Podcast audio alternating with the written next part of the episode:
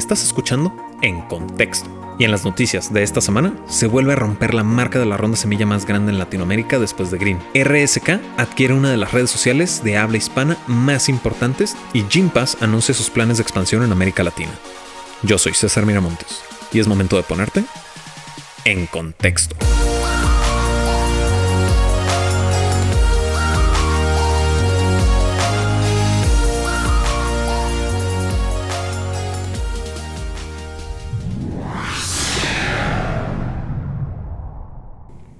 Ok, pues un saludo a la audiencia que nos está viendo ahorita en vivo. Creo que estamos en Instagram, no sé, estamos Instagram o Facebook. Instagram. Ok. Pues nada, César, vamos dándole para, para empezar con este podcast. Así es, el día de hoy tenemos bastante de qué hablar, traemos muy buen contenido. Eh, quiero comenzar con los anuncios parroquiales y el primero me gustaría agradecer a todos los que se tomaron el tiempo de volvernos a escribir para darnos sus comentarios, su retroalimentación. Son más que bienvenidos. Recuerden que mi correo es cesar.contexto.com y contexto va sin E. Se escribe c o n t x ocom Ahora. Y bueno, me gustaría también aprovechar en estos anuncios parroquiales para anunciar nuestros nuevos micrófonos eh, si notan un cambio en el sonido, si notan que mejoró la calidad, apreciaríamos que nos lo hicieran saber. La verdad es que tomamos muy en cuenta lo que nos dijeron hace un par de podcasts y es por eso que estamos haciendo este pequeño upgrade, esta pequeña actualización de equipo. Y no hay nada más bello que ver como audiencia que te escuchen. Ahora, ah, ¿con quién quieres comenzar? Yo creo que antes de que vuelva a romperse la marca, creo que hay que hablar de la ronda semilla más grande en la historia de Latinoamérica después de Green. ¿Qué opinas? ¿Por qué lo digo de esta manera? Porque en México se volvió a romper la marca semilla más grande en la historia de Latinoamérica, como lo acabo de decir, y fue gracias a Clar. ¿Sabemos qué hace Clar? Bueno, a ver, hay que aclarar. Green levantó una ronda de 20 millones en el 2018 que era la, ronda semilla más grande hasta la fecha, ¿no? Hace un par de podcasts hablamos de Minu, que también había roto esta ronda, pero al parecer eh, era más bien la ronda semilla más grande reciente, ¿no? En el año. Porque en el 2018 la ronda más grande se había, se había roto con Green. Así es. O sea, esos 20 millones, si, para aclarar con la audiencia, estos 20 millones no se había roto todavía la marca, hasta ahorita que llegó Clar y levantó una ronda de 57.5 millones. Pero falta aclarar también que es una mitad, ¿no? Hay un combo deuda con, acciones. Entonces, platícanos un poco más, pero sí hay que hacer mucho énfasis en esto, en esta cuestión de Green, ¿no? Así es, porque, eh, número uno, Clar rompió la marca por una cantidad de 57.5 millones de dólares, de los cuales 50 millones de dólares fueron en deuda, que significa... ¿50? Mm, Seguro. 50 fueron en deuda y 7.5 fue en, capital. La deuda fue creada por Arc Labs y, bueno, la deuda o el préstamo se los hizo Arc Labs y Quona Capital, Santander Innoventures y A-Crew Capital fueron los que juntaron los 7.5 millones para la ronda semilla de Clar, este neobanco que pues deja poquito atrás a Minu, ¿no? Minu levantó, como lo acabas de mencionar, el total de 6.5 millones. Sin embargo, Clar lo que hace con estos 7.5 millones, además de ganarle, es abrir el tema de los neobancos. Los neobancos, no voy a usar la frase que usamos en todos los episodios, Sí, ya, digamos, encontremos una nueva forma de decir pan de todos los días. ¿Qué se puede decir? no le iba a decir, pero, este, gracias. Ahora, ¿por qué los neobancos? Ahorita los neobancos traen muchísima fuerza en realmente en el mundo. Sin embargo, en América Latina acabamos de ver, por ejemplo, a Nu. Nu que levantó su serie F de 400 millones de dólares también. Digo, es una serie F, esa cantidad es entendible. Pero lo que hablábamos hace un par de Bueno, Nu, Nu es la versión mexicana, pero Nubank es, es, la empresa como tal, ¿no? Brasileña. Correcto. Ahora, a lo que iba es que Nu, lo, con su serie F que levantó 400 millones, hablábamos mucho del dinero que se está invirtiendo, ¿no? Porque si bien no vamos a volver a entrar a esta parte, a mí me gustaría mencionar, eh, número uno, con estas rondas que se están rompiendo, a mí me encanta la... Creo que lo que es importante, eh, digamos que establecer, ¿no? Es la tendencia que existe en Latinoamérica conforme a los neobancos o, o los challenger banks más bien. Porque hay que aclarar, hay una diferencia. Un neobanco es la versión nativa digital de un banco tradicional. Es decir, si Santander lanzase un nuevo producto que es un banco digital, ese es un neobanco. Y un challenger bank es un producto que es 100% una startup. No tiene una institución financiera detrás a menos que levante inversión. Entonces, más bien son challenger banks, ¿no? Y sí, como bien lo mencionas, en México existe, obviamente diferenciamos entre crédito y débito, pero existe Albo, Fondeadora, Bexi, Flink. Ahora Clar. Nubank, lo acabamos de mencionar. Nubank es, brasileña, pero está en México. Sí, sí, sí. Y en otros países también. En, Argentina está Walla. En, Colombia está Neki. Neki es, es, del Banco de Colombia. Ese sí, sí, es un neobanco, no un challenger bank. Eh, pero es una tendencia que se está dando mucho, ¿no? Y es justamente por la cuestión, el problema de la inclusión financiera. Y no nada más este, en América Latina, sino en el mundo, ¿no? Ahora, eh, déjame aterrizar todo esto que está pasando y por qué al principio del programa mencionaba el hay que mencionar esta noticia antes de que se vuelva a romper, ¿no? Porque la semana pasada, bueno, hace dos semanas estábamos hablando de Minu, que, oh sí, 6.5 millones en capital, increíble, fantástico. Pero, pues, no le duró ni dos semanas la, eh, la fama hasta que llegó Clar, ¿no? Con estos 57, de los cuales en capital de nuevo son 7.5 millones. Bueno, Minu no es un neobanco, pero sí fue la ronda más grande en ese entonces, además de Green. Sí, sí, sí. Es lo que mencionaba de las, de las rondas semillas. Y a Clar realmente ya se le adelantaron, ya le volvieron a ganar, porque resulta que Quico, Quico o Quick, Quico, Quick O. Quick O, sí, con, con estilo. Es, es brasileña, entonces probablemente lo estamos diciendo mal otra vez. Una disculpa a todos en Brasil de nuevo. Ahora, eh, Quico resulta que no le, dio, no le dejó mantener su fama a Clar ni la semana porque Quico aseguró 10 millones de dólares con CCR o CCR, que es una concesionaria de infraestructura, y J2L, ¿no? Que es también un fondo de capital privado, ¿no? Ahora, ¿qué opinas justo lo estábamos hablando la semana pasada, que estaban empezando a caer estas grandes cantidades de inversión. ¿Qué opinas ahora que en menos de tres semanas se, se subió esta cantidad, este... ¿Qué opino? Este número. Yo um, creo que es, creo que es normal. Creo que es un fenómeno que no va para atrás, ¿no? Claro. Es decir, si ya se vio una vez que la, si ya se vio que una vez se rompió la ronda lo más probable es que vuelva a suceder y vuelva a suceder y más con toda la inversión que está entrando. Ya sé que es muy trillado este tema, lo hablamos cada episodio, pero se tiene que decir, SoftBank, Kasek Ventures, todos estos nuevos inversionistas, o no nuevos, pero eh, nuevas inversiones, nuevo capital entrando en la región que se está colocando, pues es natural, es la mera inercia del ecosistema que se levanten las rondas en todas sus etapas, ¿no? En etapa semilla, en etapa serie A. Y 10, 10 millones en, una ronda semilla es lo que veíamos en una serie A grande.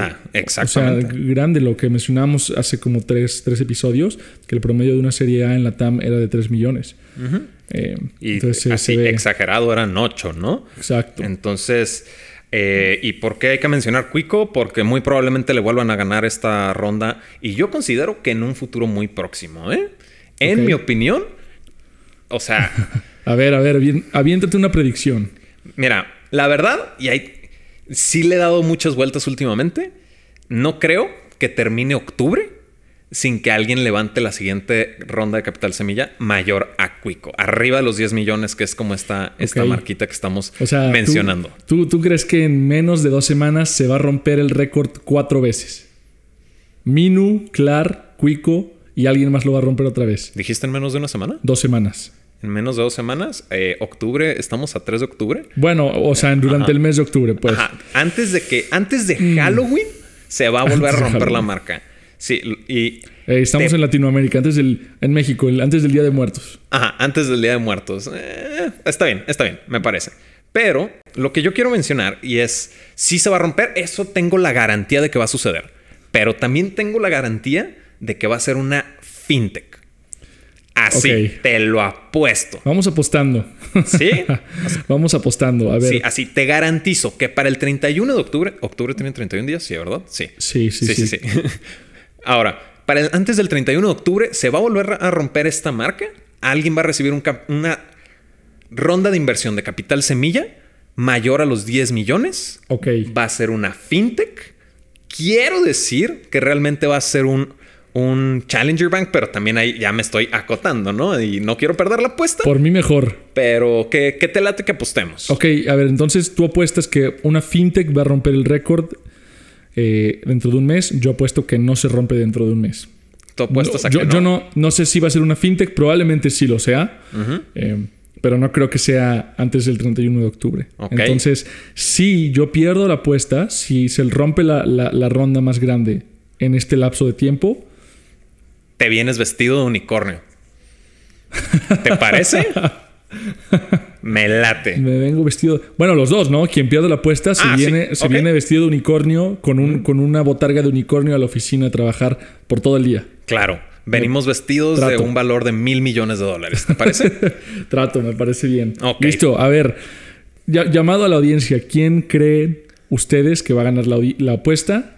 ¿Creen que se rompa el récord en este lapso de tiempo, sí o no, eh, hagamos algo. Suban a sus Insta Stories este podcast y pongan si se rompe o no se rompe o el nombre de quien creen que va a perder la apuesta con un emoji de unicornio. Claro. Claro, emoji de unicornio tiene que estar. Y si pierden la apuesta con nosotros, ustedes también tienen que irse de unicornios a sus oficinas. bello. Unicornios por todo la Dale, oye, ya no estamos atorando mucho en la apuesta. ¿Qué, qué, más, ¿Qué más sucedió con Clar? Nada más déjame te contextualizo por qué considero yo que va a ser una fintech. Y es uno, y estaba, y esta es la parte interesante de los datos, los datos duros, y es que los neobancos, o bueno, Challenger Banks, si lo queremos ver de esta manera, son, han levantado por lo menos hasta agosto de 14 de este año un total de 2.5 mil millones de dólares en, bueno, capital, ¿no? Que se han levantado estas rondas. Ahora, ¿Por qué es interesante? Porque en el año pasado, en todo 2018, se recaudó 2.3 mil millones de dólares. Estamos hablando que a la mitad del año 2019 se había levantado ya más de lo que todo, todo lo que se levantó en 2018. Nubank, estábamos hablando de esta serie F, levantó 400 millones, que es más del 90% de lo que se levantó en el tercer cuarto del año del 2018, ¿no? Entonces, garantía la tengo, ¿no? Y ya nada más para concluir con este tema, felicidades de nuevo a Cuico, que es una plataforma, y no lo habíamos mencionado, una plataforma que te permite eh, de transporte. Bueno, Cuico no es una plataforma de transporte como tal, ¿no? O sea, lo que hace es más bien optimizar las rutas y es capaz de, a través de su algoritmo, es capaz de identificar cuál es la mejor ruta y el mejor vehículo de transporte y toma en consideración desde scooters hasta bicicletas, hasta bicicletas, hasta automóvil, hasta el, subway, ¿no? El metro. Identifica la mejor forma de llegar y eh, esto contribuye a crear un, smart city, una ciudad más inteligente, ¿no?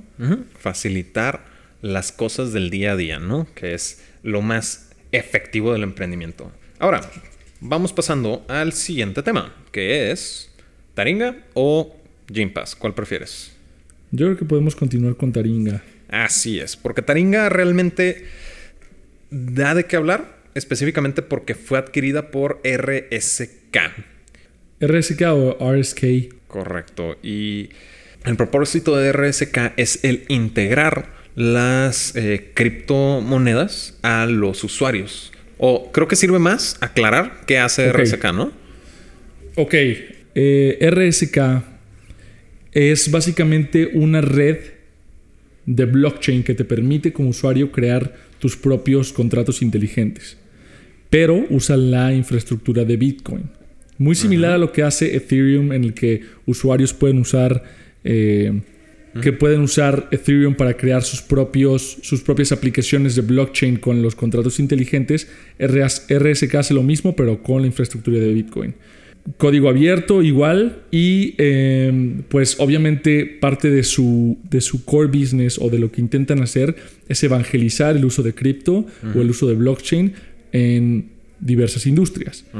Entonces, Taringa, que es una red social con más de 28 millones de usuarios en Latinoamérica, eh, más de mil comunidades activas. Ajá, tiene, tiene este potencial para alcanzar a mucha, mucha gente, ¿no? Entonces, RSK, al ser argentina también, dice, ¿sabes qué? Vamos comprando Taringa, empresa que ya ha tenido iniciativas de blockchain a lo largo de su historia, y dice, con esto mismo instalo o implemento las e-wallets o carteras eh, de cripto dentro de la misma plataforma y digamos que de manera inmediata permito que toda la, red de Taringa tenga acceso a, wallets o a carteras de, cripto inmediatamente, ¿no? Entonces, Taringa anteriormente ya había intentado eh, hacer integraciones con Sapo, que es también una, una startup de cripto. Hace poco, hace poco lanzó, sí, en 2015, y hace poco, no, hace no mucho, lanzó un programa que se llama Taringa Pioneros, en el que le permitía a los creadores de contenido eh, recibir DAI, que es otra moneda, otra cripto, otra stablecoin, recibir DAI a cambio del contenido que ellos crean y de qué tan bien calificado, qué, qué tan prestigioso es su reputación dentro de la plataforma. Entonces, ya tenían esta, esta, esta inclinación hacia, hacia cripto, entonces donde RSK entra y dice vamos haciendo esto, vamos adquiriendo Taringa. Y si logran implementar esto, Incluso antes de que Facebook lance su programa de Libra, van a poder duplicar el número de usuarios que tienen que, o, que transaccionan con cripto hoy en día, ¿no? Entonces es importante lo que, lo que esta transacción implica y a mí se me hace una forma muy inteligente de apalancarse de otra plataforma para llegar a muchos más usuarios. Mm, no lo sé realmente, ¿no? Porque, o sea, la idea se me hace excelente y la ejecución muy bien pensada, sobre todo por la parte de adelantársele a Facebook. Sin embargo, eh, con este programa que mencionas de Sapo, eh, tengo aquí los datos de la versión beta que lanzaron y pues... No les fue bien. Mm, exacto, es, es, a lo que quiero llegar, ¿no? Empezaron con 35 mil miembros y terminaron con 2.500, ¿no? Que pues sabemos que eso no es bueno. Ahora, Entonces realmente es el ver qué diferencia van a implementar para que no les pase lo que ya, ya sucedió. Es que aparte es diferente, ¿no? Porque uno fue, un, uno fue una asociación como tal y esto es una adquisición de una empresa. Es diferente. O sea, acá se van a fusionar las operaciones, digamos. Em, ahora, no estamos muy seguros de cuáles fueron las particularidades o las, o las especificaciones dentro del programa que tuvieron con Sapo, ¿no? no se sabe. Entonces, ¿por qué terminó con una tasa de abandono tan alta como, como la que mencionas? No sabemos realmente. Digo, podemos investigar y obviamente para el siguiente episodio se los traemos de tarea. Sin problema. Sin embargo, lo que yo veo en, en, esta cuestión de RSK es este modelo que va a implementar RSK, o que ya estoy implementando, de hecho, el mismo Taringa con su programa de pioneros, en el que recompensa a los creadores de contenido y crea este esquema de profit sharing o de compartir las ganancias, a mí me parece genial y es algo que muchísimas empresas de medios eh, habían estado peleando con Facebook por mucho tiempo, ¿no? Y es, es, muy importante aclarar que Taringa es de los más grandes en... de las redes sociales más grandes de habla hispana. Eh, yo creo que es la más grande. No, corrígeme si estoy equivocado, pero tengo entendido que Taringa es la red de la red social más importante en Latinoamérica. Yo eh, también creo. Fuera de Estados Unidos, ¿no? O sea, que no sean plataformas estadounidenses. Sí, de habla, de, habla hispana, ¿no? Que es, que es lo más importante. De habla hispana, correcto. Porque también está TikTok, que es China, etcétera. Sí, pero te digo, sí me puse a, revisar, ¿no? Porque todo el mundo dice de, las más importantes, de las más importantes, pero nadie dice por abajo de, ¿sabes?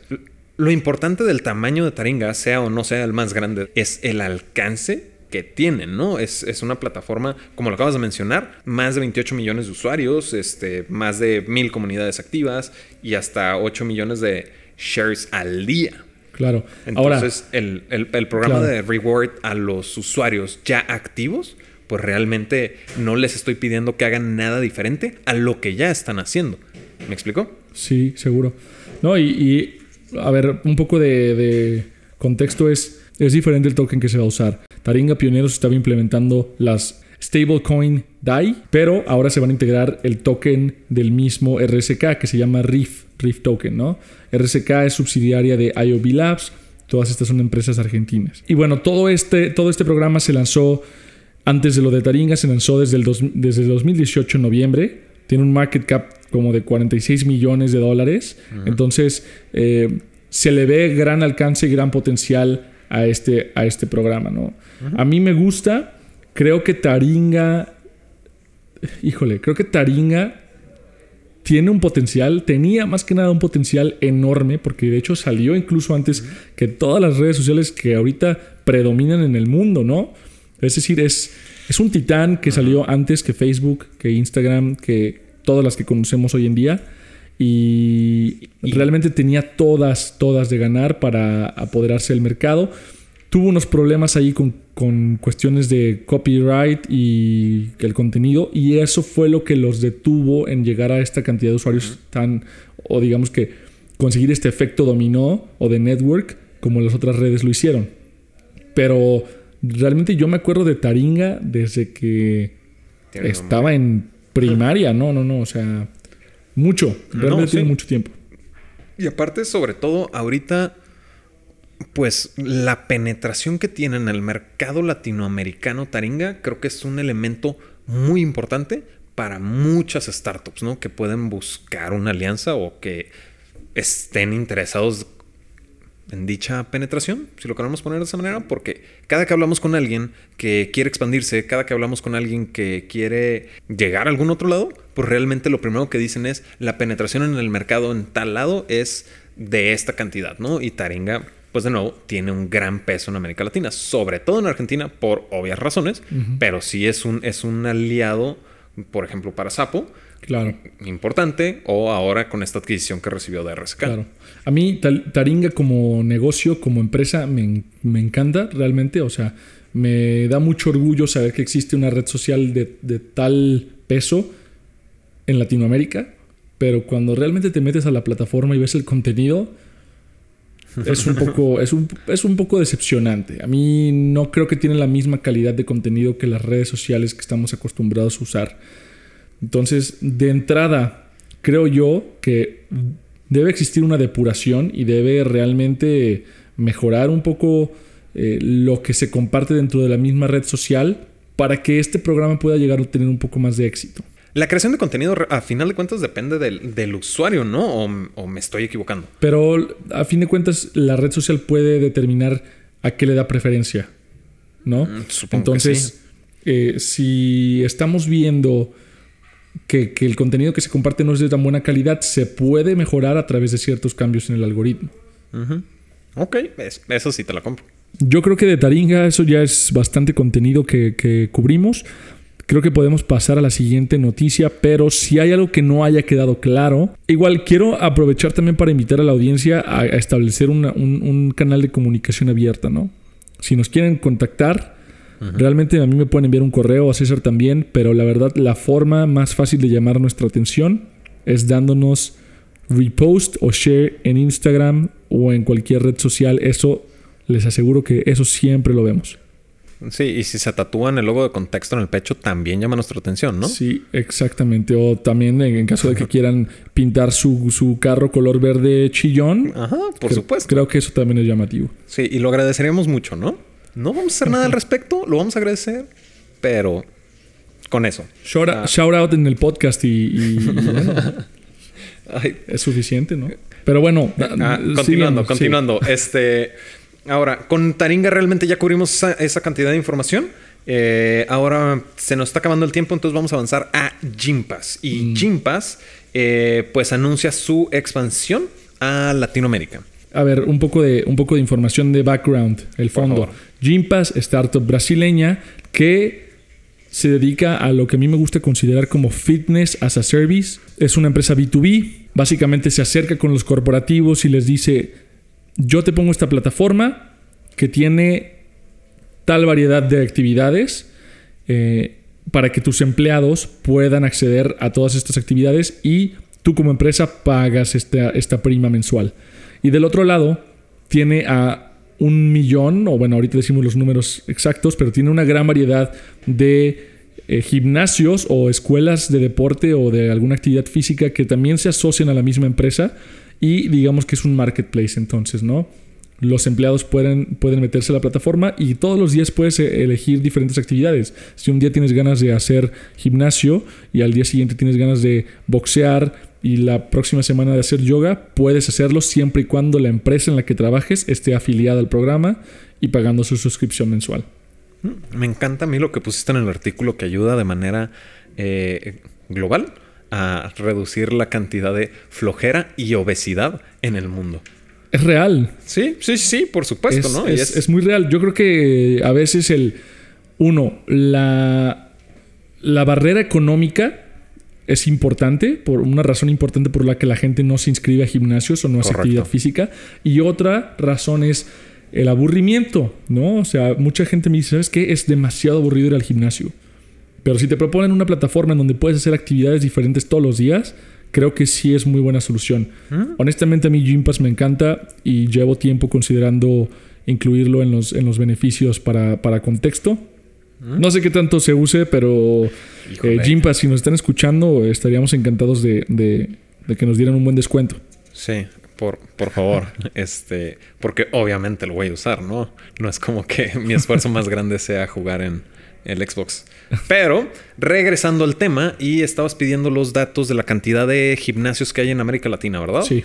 La cantidad de gimnasios que hay en América Latina tiene, hay un total de 65 mil gimnasios. A mí se me hacen poquitos. Poquitos para América Latina. Hay que revisar el dato.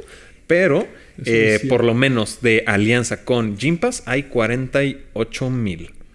En la región existen 65 mil gimnasios, ¿no? De acuerdo con este comunicado de prensa y además sustanciado por un estudio de Deloitte. A mí también me parece un número bastante conservador, pero parece que sí es, es, pues es la data, ¿no? Es la información correcta. Al parecer, Gympass ya tiene 48 mil usuarios en su red dentro de la plataforma, pero tienen operación en alrededor de 14 países, tanto en Latinoamérica como en Europa eh, y, es por eso que tienen ya una cantidad vasta de, gimnasios afiliados. De acuerdo a su página web, tienen 49.500 gimnasios y centros deportivos afiliados. Tienen 944 actividades físicas y clases. Y son 8.140 ciudades en el mundo. Ok, un poco para, aclarar, Gympass, la noticia es que Gympass se expande pero Gympass ya tenía operación en estos países. Gracias. La forma en la que se expande, y esto a través de, correspondencia eh, con, la misma empresa, pudimos entender que va a abrir oficinas, básicamente. Va a establecer headquarters en Argentina, en Chile y en México. Entonces, de esa forma, ¿no? O sea, ellos, al parecer, y lo que me comentaron fue, al ser una empresa que está financiada por SoftBank, uno de los requerimientos de la empresa era que tuvieran operación, que tuvieran oficinas en estos países. Ah. Entonces es por eso que se está llevando a cabo esta expansión, digamos que literal, ¿no? Física. Ok, ok, muchísimas gracias. Y eso concluye las noticias más importantes en el mundo del emprendimiento, tecnología y capital de riesgo en América Latina. Yo soy César Miramontes. Yo soy Víctor Cortés. Y ahora sí estás en contexto.